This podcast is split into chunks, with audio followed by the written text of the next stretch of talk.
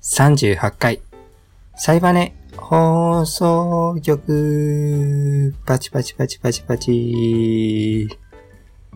えー、このラジオは自分が最近感じたことをボイスメモ代わりに記録していくという趣旨の声日記です。えー、最近感じたことですね。一つ目。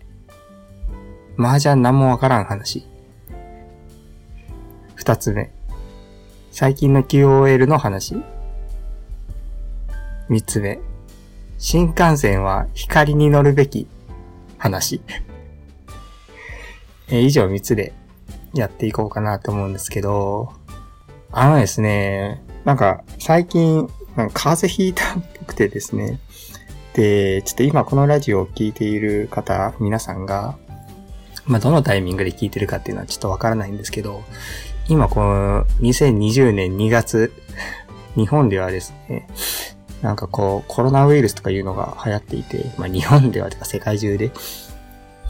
で、嫌が多いでもね、このタイミングで風邪を、まあ症状が風邪みたいなんで、そのウイルスも。嫌が多いにも、こう、あ、まさかみたいな感じに思うんですね。まあでも結構咳とか出てないんで、違ったんですけど、結果が、結果から言うと。で、まあ、高熱もそんなに出てなくて、まあ、インフルエンザでもないし、まあ、普通に風邪だったんですけど、結果的には。なんか、こう、風邪をひくっていう経験が、もう僕の中で久しぶりすぎて、もうほんと何年ぶりだろうぐらいの、まあ、自覚症状がなかっただけで、引いてたかもしれないんですけどね。もう風邪は風邪と認めない限り風邪ではないと思ってるので。まあでもなんかそんなに症状が、重い症状があることって、ここ数年全然なくて、久しぶりに風邪ひいたなっていう感じで、なんか何したらいいかわかんなくて、風邪ひいた時って。え、何トトロとか見ればいいなみたいな。なんか、もうほんと風邪の時の記憶っていうのが、全然、小学校ぐらいの記憶しかなくて、家でお弁当を食べるみたいな、学校で食べるように作られたお弁当を家で食べた時のあの不思議な感覚みたいな、そういう感覚は残ってるんですけど、結構長引いて3日ぐらいですかね。まあもう今はだいぶ良くなって、熱も下がったので、今こうしてラジオ撮ってるんですけど。そっか、これからは風邪をひいたらラジオ撮ればいいのか。なるほどな。ちょっと、何をすればいいかが、ちょっと分かってきたな。ラジオ撮ろうじゃん、これからは。っていうわけで、えっと、そうですね。なんか、そう、風邪ひいてるから、あの、リングフィットもちょっとできなくて、や、やらない方がいいですよね、絶対。ちょっとお酒も我慢してるんですけど、お酒はストロングゼロを毎日飲むんですけど、大体。ストロングゼロ、ストロング系チューハイを毎日飲むんですけど、それもちょっとやめてて、リングフィットもやめてるんですけど、最近リングフィットが、僕なんか、まだ10日目なんですよ。リングフィットを始めて。始めてってか、プレイしたのが10日間。結構あの、筋肉痛になってる時とかはやらない方がいいとかいう感じで、みたいで、やらない日とかも挟みつつ、ま、買ったのは結構数ヶ月前なんですけど、まだ10日間しかやってなくて、実、実は。で、やっとなんかね、プランクっていう技をね、覚えたんですよ。まあ、リングフィットはなんか、筋トレをすることによって、なんでしょう、相手にダメージを与えられるアドベンチャーなんですけど、スクワットしたらダメージは15、30、35みたいな感じで、こう、ダメージを与えられるゲームで、そのうちのトレーニングメニューの一つに、プランクっていうのがあって、まあこれ有名なんですかねなんか、それがね、むちゃくちゃきつくて、一気になんか別ゲーになってきたんですよね。今まではなんか、やっぱリングフィットっていうぐらいですから、やっぱフィットネスだったんですよ。感じ的には。もうこれは全然筋トレじゃないよな。フィットネスだな、みたいな。所詮はフィットネスみたいな感じで思ってたんですよ。でもなんかプランクになった瞬間、急になんかね、筋トレになってきて、あ、これ筋トレだわ、みたいな。なんかもう本当に、え、なんて言えばいいんでしょう。プランクってわかりますかね？えっとですね、なんでしょう。うつ伏せになって、え、ちょっとやってみます？今。やめた方がいいかな闇上がりだから。やめとこっか。ちょっとマイクも遠くなるしな。うつ伏せになって、なん、肘で、肘で、肘を、え、ちょっとわかんない。ちょっと、言葉で説明できない。ちょっとプランクでググろう。プ、プランク。プランク。なんか出てますね。アメリカで30日プランクチャレンジの成功で人生が変わる。なんか なんか怪しいサイトが出てきましたけど。はいはいはい。プランクは体幹トレーニングの基本メニューの一つ。あ、体幹鍛えたいめっちゃ。はいはい。プランク、カッコ、え？プランクイコール板のように腹筋を固めて体幹をまっすぐに伸ばした姿勢を作るトレーニングですと。お体にはもちろんメンタル的にも得るものが大きく人気になりました。おメンタルこれメンタル鍛えたいって俺の本来の動きに合致してるんじゃなのでは？合致しているのでは？えーと、やり方は簡単です。お、乗ってますね。うつ伏せになって、両手両足を肩幅に開く。はい。で、肘とつま先の4点に重点を置き、肘から下で補助的に体を支える。え、これ、じゃ言ってことわかります？つま先と肘だけで支えるんですよ、体を起こして。ちょっと持ち上げて。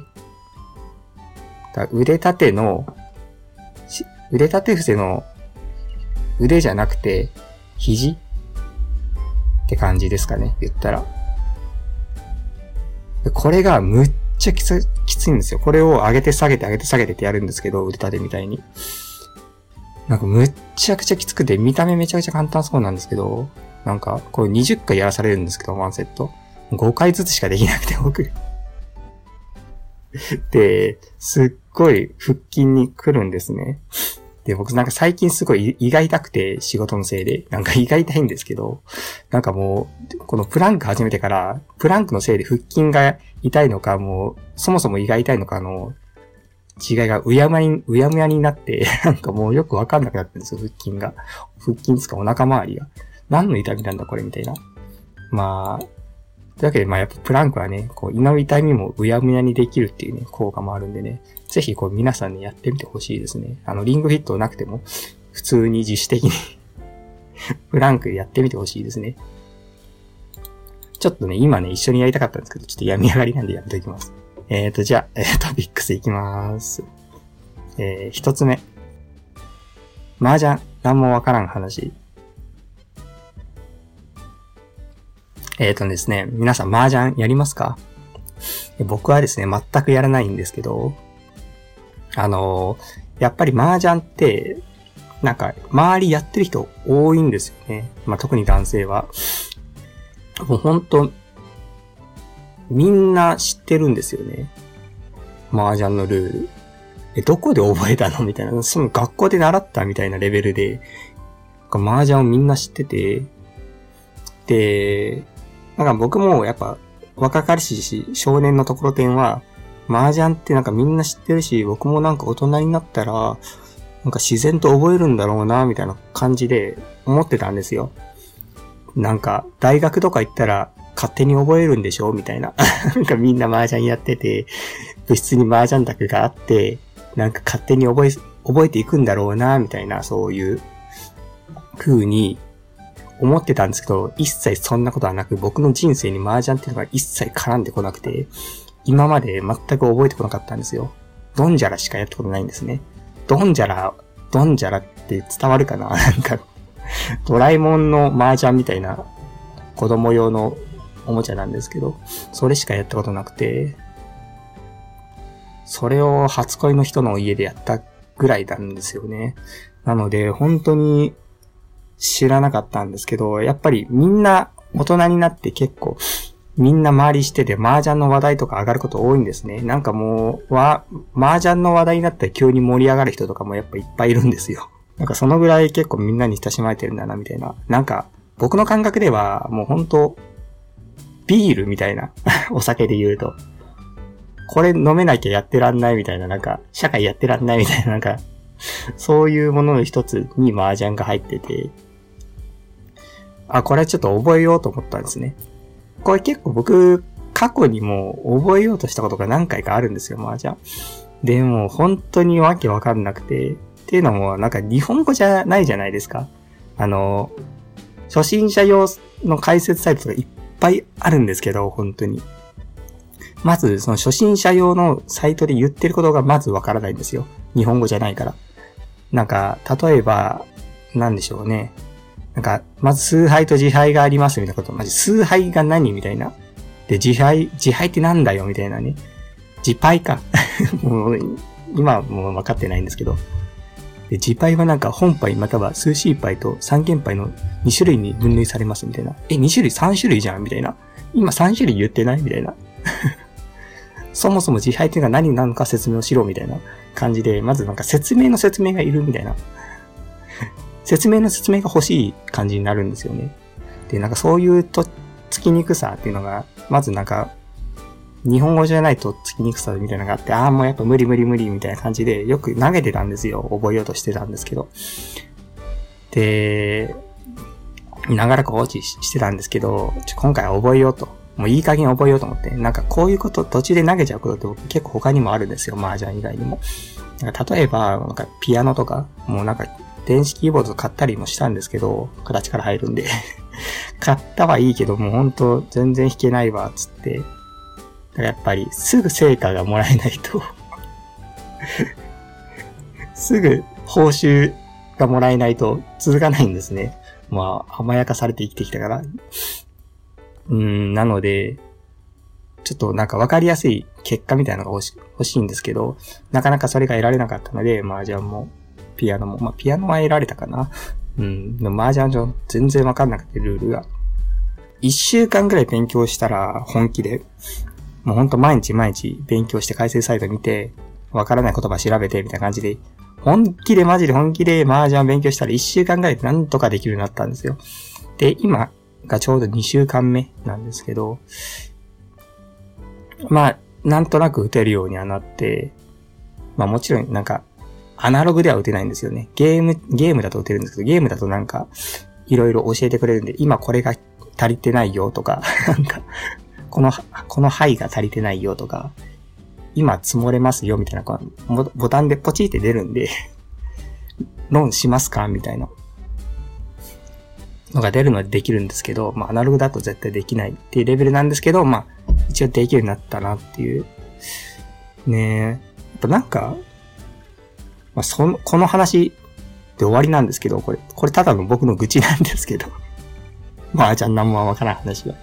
何もわからんってだけのただの愚痴なんですけど、もう皆さんはどこで覚えるんですかね、麻雀を。なんかやっぱり悪い先輩とかが教えてくれるのかな なんか僕の完全な偏見ですけども、タバコ、なんか煙臭い小汚い物質で悪い先輩が賭け麻雀やってるっていうエフラン大学みたいな、そういうイメージなんですけど、僕の中での麻雀って。ちょっと、ちょっと失礼なイメージかもしれないないですけどね。申し訳ないです。不快に思った方いたら申し訳ないです。っていう話で、ちょっと皆さんどこで麻雀を覚えたのかが教えてほしい。麻雀との出会いを まあでも今回2週間頑張って麻雀やっと覚えたんで、なんか他にこれまで投げたものとか、得たったものを今まだ再調整してみるのもありかなって。今、この麻雀を覚えられたっていう自信を持った状態でピアノとかやると、もうちょっとうまくなれるのかなっていう気がして。ちょっと自分の中で経験値になったんで、これは声日記に記録しておこうかなと思って、トピックスに入れましたと。じゃあ次ですね。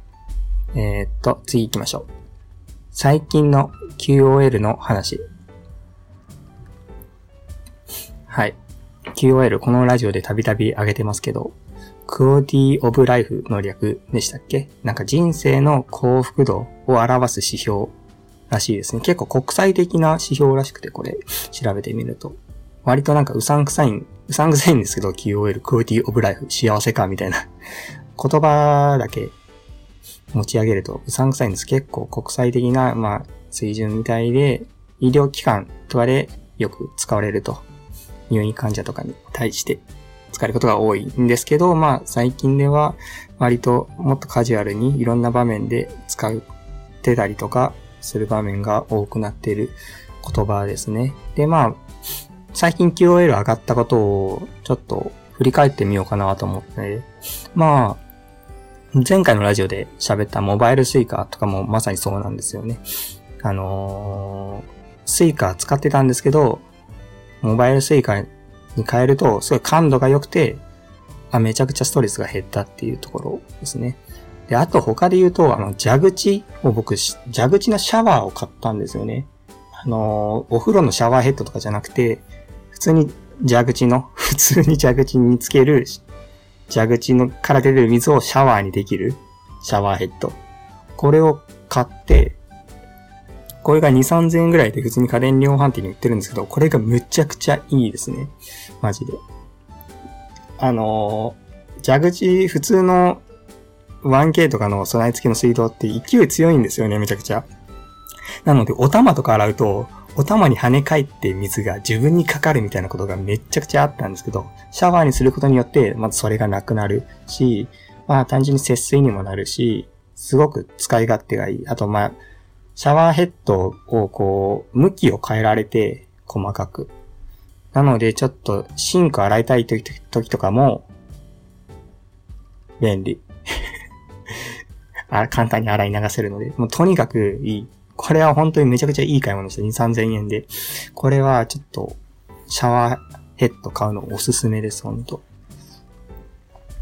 で、まあ、あとは、靴べら これ玄関に靴べらを置くっていうね。あの、靴って履くのめんどくさいじゃないですか。特に紐靴とか。履くのめんどくさくて、ついつい履きやすい靴ばっか履いちゃうんですよ。まあ玄関に椅子を置こうかなって思ったんですけど、椅子を置くスペースがなくて、うちの玄関そんな広くないので。で、靴べらを置いたんですね。まあ靴べらちょっとおじさん臭くて嫌だなって最初は思ったんですけど、まあもうおっさんだしいいやと思って開き直って置いたんですよ。そしてむちゃくちゃ使い勝手良くて、靴履きやすいし、いつも履きにくいなって思ってる靴も靴べらがあるとすぐ履けて、めちゃくちゃ便利。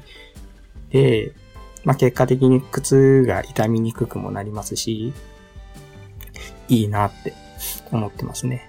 で、あとは、GU のゴムベルト。これがむちゃくちゃ良くて、あの、ゴムベルトって今まであったんですよ。まあ、ゴム製のベルトですね。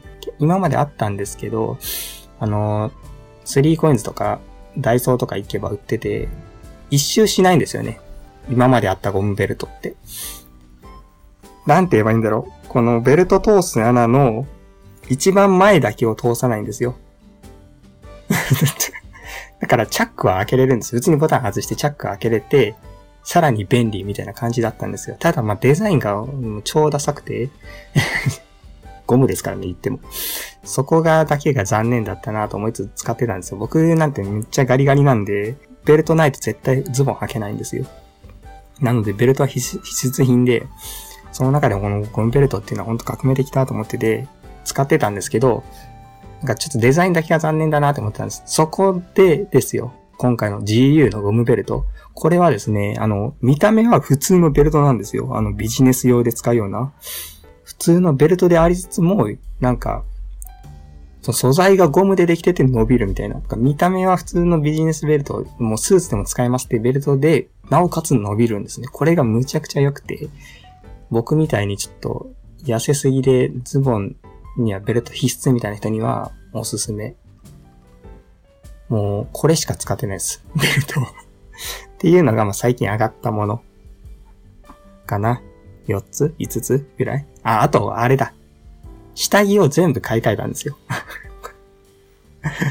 パンツを。あの僕パンツにこだわりないので、全部 GU の真っ黒のパンツなんですけど、それを5枚全部捨てて、5枚全部買い替えたんですね。これがむっちゃくちゃ気持ちいい。むちゃくちゃすがすがしいし、むちゃくちゃなんか、着替えがすごい楽しみになる。新品いいなってなる。なんでしょう。この本当に、まあ、これはおすすめ本当に。なんか全部おすすめって言ってるけど、まあなんか女性とかはちょっと難しいかもしれないですけどね。高いですし、下着。まあ、男性で特にこだわりもないみたいな、もう安い、安いやつ、とりあえず、僕みたいにどうせ見えないところだから安くていいだろうみたいな感じな人にはぜひおすすめ。こう一気に買い替えるっていうのは、一新するっていうのはやっぱほんとむちゃむちゃ気持ちいいんですよね。だから多分、あの、バスタオルとかも一新したらめっちゃ QOL 上がるんだろうな、みたいな。お風呂楽しみになるんじゃないかなとか思うんですよね。お風呂とかってめちゃくちゃめんどくさいじゃないですか。それを楽しみできるなんてめちゃくちゃ QOL 上がると思うんで、ちょっと今度はバスタオルをね、もうカピカピになってるんで、バスタオルってほんと捨て時わからないから、ずっと使っちゃうんで、どっかのタイミングで一新したいなって思いつつって感じですね。で、まあ上がったのはそのぐらいで、なんか、次上がらなかったもの。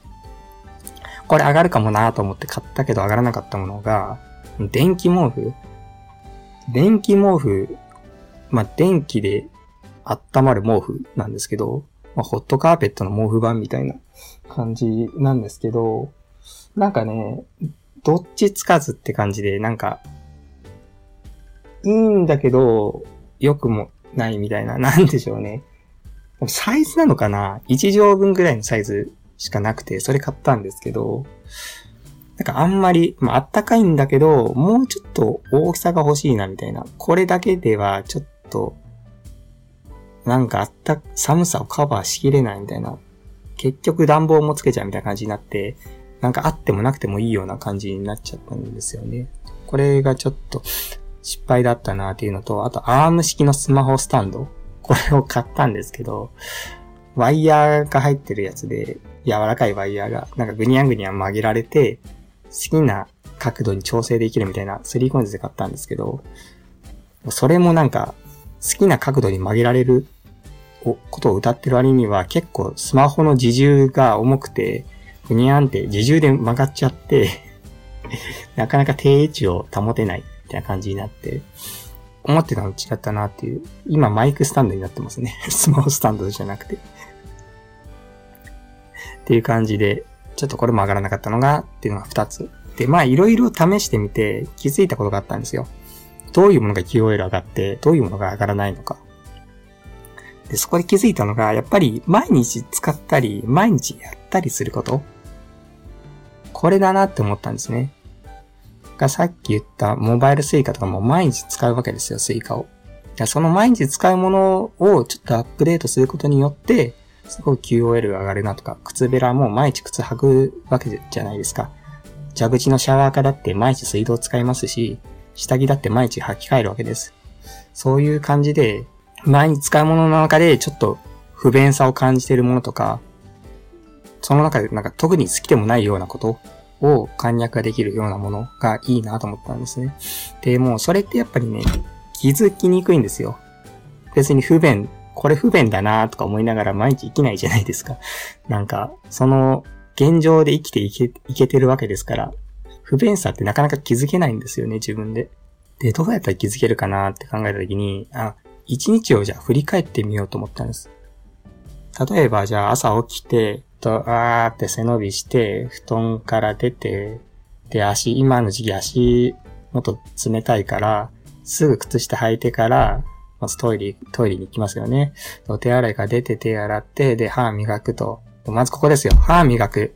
これ歯磨、歯磨くのめんどくさいなって、毎回思うんですよね。で、そのなった時に、じゃあこれをどうしようかって考えて、さすがに歯磨かないわけにはいかないし、うーんと、じゃあ、あ、そういえば電動歯ブラシっていうのがあるな、みたいな。じゃあ電動歯ブラシっていうのを買ってみたら、めちゃくちゃ歯磨きが効率的になって、すごい QOL 上がるかも、みたいな感じで、ちょっとこうヒントが出てくるんですよ。うん。で、こういう感じでどんどんやっていって、まあ、例えば家帰ってきて、仕事終わって家帰ってきて、飯作らなきゃ、米炊かなきゃな、米炊くのめんどくさいな、みたいな。うん、で、米ってなんかこの1号で分ける作業がめんどくさいんですね。1号を測って、1号分の水測って、みたいな。これをなんか、パッてワンタッチできたらいいのにな、みたいな。1号で分ける機械とかあったら、すげえ便利じゃん、みたいな。ね、そういうのを思ったりして、あとはなんだろう、お風呂めんどくさいなとか、何がめんどくさいって髪乾かすのがめんどくさいんだよ、みたいな感じで、じゃあドライヤー変えるかとか、風にこう視点を変えていくと、こう見つかっていくんですよね。で、結構やっぱここで大事なのって、ググるのがすごい大事だなって僕思ってて、あの、自分の中で考えたところで自分が持ってる知識しか出てこないんですよ。それじゃあやっぱ QOL 上がんないんですよね。あの、だって、自分に持ってる知識だったらもうすでにやってるから。やれてないだけで。なので、さっき、さっき言ったその、紙乾かすのめんどくさいから、どうしよっかって思った時も、紙乾かす方法みたいな感じでググると、なんかね、髪を乾かすスプレーみたいなのがね、あるらしいんですよ。で、へーって、そんなの知りようがないじゃないですか。調べないと。なので、やっぱググることによってそういうものを知れる、そういうアイテムを知れて、あ、ドライヤーを変える以外にも方法あるんだ、みたいな感じで選択肢がどんどん増えていくので、やっぱググるのが大事なんですよね。なので、まあちょっと、いろいろやっていきたいですね。さっき言った電動歯ブラシとかも、ちょっとおすすめがあれば教えてください。何も、昔100均で売ってた電動歯ブラシ使ったことあるんですけど、それは本当俺に合わなくて、やめたので、ちょっといいのがあればね、いいなと思いますよ。まあ、QL 上げる方法っていうのは、結構パッと思いつくんですけど、何個か。例えばこう、ネットかい、ネットの回線速度上げるとか、洗濯乾燥機買うとかさ、食器洗い乾燥機買うとか、パッと絶対、こんなんあったら絶対便利じゃんみたいなの浮かぶんですけど、なんか現実的じゃないじゃないですか。高価ですし、置く場所もないし、みたいな感じで、やっぱり、その中でやっぱ毎日使うものの中で少しずつ小さくアップデートしていけたらいいなって思いますね。ただ、やっぱこの一つ気をつけたいことがあって、なんか QOL の話になると、なんかただの便利グッズ紹介というか、なんか生活の知恵の出し合いみたいにこうなりがちなんですよね。もちろんそれでもいいんですけど、でもやっぱ忘れたくないことがあって、あの、QOL っていうのは便利なことじゃなくて、あくまでこう私たちが生きる上での満足度なわけですよね。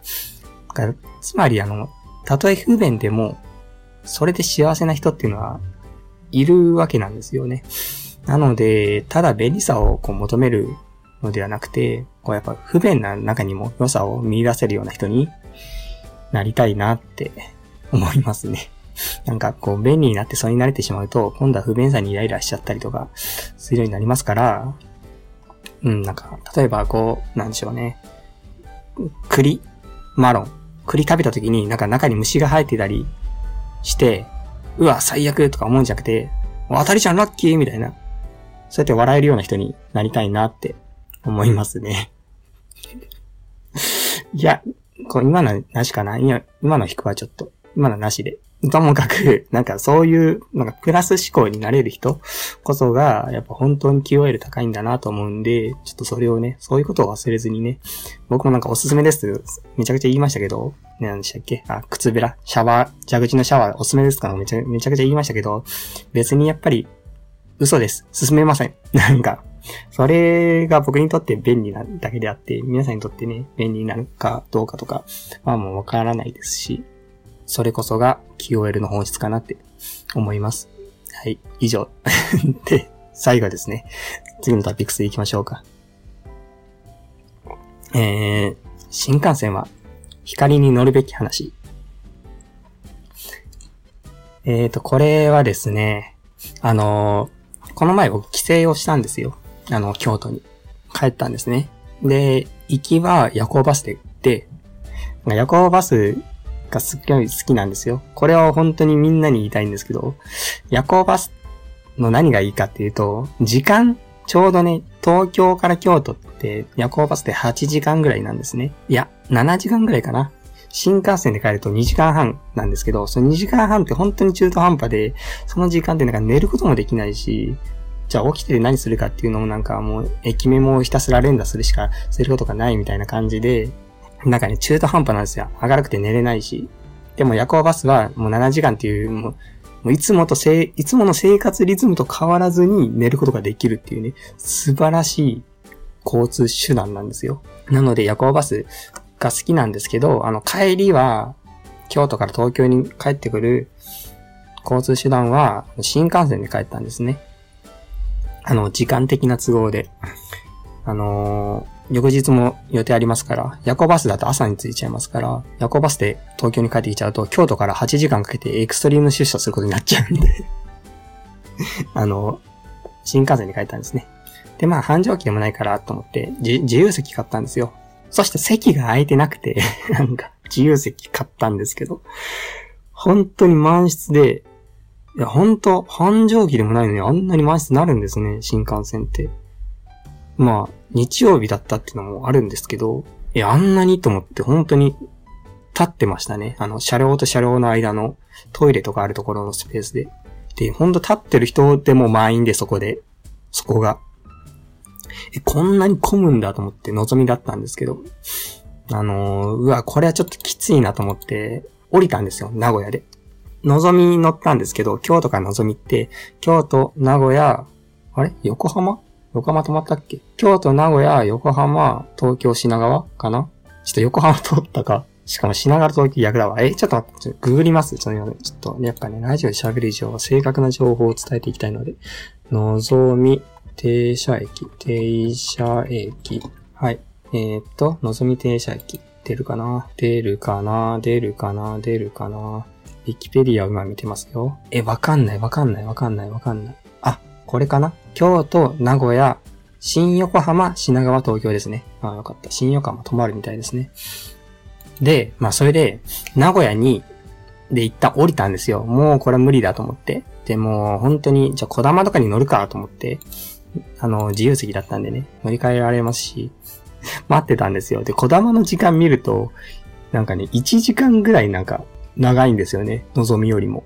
あの、停車駅が多いので、本当に、えー、っとね、東、名古屋から東京までだいたい2時間ぐらいで、なんですけど、小玉だったら3時間ぐらいかかっちゃうみたいな感じだったかな、確か。なんか、各駅で止まっちゃうので。うわ、やばい。そ、ちょっと、それは無理かなと思って、もう指定席買い直そっかなとか思って 思ったぐらいで、いや、そういえばなんか光っていうのもあるなっていうのをこれ気づいたんですよ。あんま新幹線乗らないんで分かんなかったんですけど、光そういえばあったなと思って。で、光の見ると、本当に30分ぐらい、2、30分増えるぐらいなんですよね。時間は。あ、じゃあ、こう光乗ろうと思って、光だったら多分空いてるかもしれないと思って光待ったんですよ。結構待ったんですけど、光はですね、えっとですね、のぞみに比べて5個ぐらいかな。えっ、と、名古屋から出て、豊橋、浜松、静岡、三島、小田原かな？で、熱海に泊まるときもあるのかな？確か。まあ、5個ぐらい増えるぐらいで停車駅が。いや、小田原も止まんなかったかな？この時は。結構やっぱなんか乗る電車によって変わるみたいで、僕が乗ったのは多分浜松と静岡が増えただけだったかな。で、まあ、二駅増えるだけなんで、そんな変わんなかったんですね。で、これだと思っての、のまあ、ちょっと人数多いかもしれないけど、まあ、小玉よりは。まあでも、これはもう早いから、こっち乗ろうと思って乗ったんですよ。ガラッガラで び、びっくりした。ガラッガラで。なんか本当にね、なんか望みの満室具合を見た後だったから、もう落差がすごくて、え、こんな空いてんの？みたいな感じで、おすすめです 今日なんかおすすめしてばっかだな なんか この話これで終わっちゃうんですけど。なんかね、本当にガラッガラだったんですよ。本当に車両に3人いるみたいなぐらい。一車両に。そんな変わんのって感じですよね。本当二駅増えるだけですよ。だって。名古屋から行ったら。あののぞみはやっぱ指定席もそれなりに埋まってたんですよ、言っても。でも、光は本当にガラガラなわけです。僕、そこがいいなと思ってて、単に僕は座りたかったんですけど、座れるだけだったら別に指定席でもよかったわけですよ。でも、やっぱ満室で座れてるのと、ガラガラで座れてるのって、当然後者の方がいいわけですよね。もう本当に快適さが違う。隣に座ってる、知らないとか座ってるのと座ってないのともう団地なわけですよ。もう遊戯的に言うと団地なわけですよ。団地だぜって感じなんですよ、本当に。もう気兼ねなくお酒も飲めるし。あのー、僕ほんと乗り物酔いひどいんですよ。ひどい、ひどいので、酔っちゃうんですね、新幹線とか。なので、もうそこはお酒を飲んで、お酒に酔ってるのか乗り物に乗ってるのかっていうのをうやむやにしていつも行くんですね。逆効果じゃねえかって思ったりもするんですけど、ちょっとリングフィットと一緒ですよ。だから、リングフィットでプランクして腹筋を痛めて、こう 胃が痛いのか腹筋が痛いのかうやむやにするのと一緒で、お酒を飲むことによって飲み物用をうやむやにできるんです。これはマジでライフハック。えっと、なので、まあお酒とか飲みたいなと思ってたんですけど、やっぱりこう、隣に知らない人いるとやっぱ遠慮しちゃうので、あ、やめとこうかなってなっちゃうので、本当にガラッガラの光、本当にいいなと思って、これからは本当、光に乗ろうと思います、僕は。光推しでいきます。という感じで、えー、っと、結構喋っちゃったので、もうそろそろ終わろうかなと思います。ま、ですが、ここで終わる前に、えー、っと、コメントをなんといただいているので、今回も、ちょっとご紹介をさせていただきたいなと思います。えー、っと、前回のラジオに対してのコメントですね。えー、っと、カエレバクズハさんよりいただきました。えー、コメントありがとうございます。カエレバさん。えー、えー、っと、アリーズミ、すごく、すごいフレンドリーでいいですよね。あ、このアリーズミっていうのは、あの、僕は前回あの、葉巻の話をした時に、葉巻を買ったお店ですね。ちょっとラジオ中ではお店の名前出してなかったんですけど、あの、小ノートに店の URL を貼ってて、多分それで分かった。それ気づ、それに気づいてくれたのかな？と思います。で、有住すごいフレンドリーでいいですよね。大学が渋谷だったんで、毎日行ってました。大学が渋谷？なんか羨ましい。学生で東京、学生を東京で過ごせるって本当に羨ましいですね。僕も東京に行ってたらなんかちょっとは人生変わってたのかな はい。で、今も元気そうで何よりです。あ、アリーズミの人たちですね。むちゃくちゃほんと元気でした。えー、それでタバコの味わい方のなのですが、あれはブラックコーヒーのようなもので、慣れなければ旨味を感じにくいんですよね。あ、なるほど。なんか、わかりやすいですね、ブラックコーヒー。ある程度慣れてくると、頭が勝手に味にフィルターをかけて雑味を除去してくれます。本当ですか？すごいな。それと、葉巻は肺まで入れてはダメです。えー、口、煙を口の中に入れて、そこで留める感じで吸います。ああ、そうなんですね。なんか吸い方も全然違うんですね。なんかブラックコーヒーのようなものでっていうのは、すごくわかりやすいですね。僕も最近やっとブラックコーヒーを美味しいと思ってこう飲めるように な、なれるように、なれるようになった。なんだ。ま今まではなんかこう雰囲気と気分だけで飲んでたんですけど、最近はコーヒーが飲みたいな、美味しいなと思って飲むようになってたなるフェーズに入ってきたところだったんで、この例えはすごく僕にダイレクトでわかりやすいですね。えー、慣れてくると頭が勝手に味にフィルターをかけて雑味を除去してくれますっていうのめちゃくちゃすごいですね。そこまで行くと本当に美味しいんでしょうね。世界変わりそうですね。うん。肺までは、で、肺まで入れてはダメですと。なるほど。口の中に入れて、そこに留める感じで。ああ、じゃあ健康にいいですね。ちょっと今あんま詳しくないですけど、その、アリーズミさんほんとすごくフレンドリーでめちゃくちゃ良かったんで、ちょっとね、この何年、いつぐらいから店やってるんですかとかちょっと軽くお話もさせていただいたりして、めちゃくちゃ気さくなね、お店ですごく良かったので、まあ、また、次、ハマキ買うときも、またそこに行きたいかなって思います。アルカポネスイーツはなかったんですけど。ね、帰りはグッザーさんコメントありがとうございました。というわけで、今回は第38回はこれで終わろうと思います。では、皆さん、良いお年を。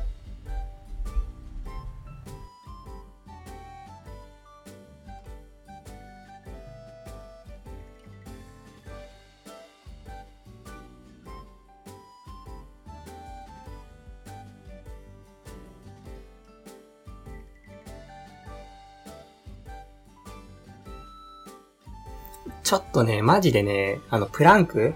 プランクをね、ほんとやってみてほしい、皆さんにも。これを聞いてる皆さん。なので、ちょっと一緒にやりましょう、今。やっぱりやります。あの今こう、人目を気にしない場所にいらっしゃる方。ぜひね、まずまずうつ伏せになってください、これ。まずうつ伏せになって、で、ちょっと腕立て伏せをするみたいにして、肘で肘、肘っていうか腕かな。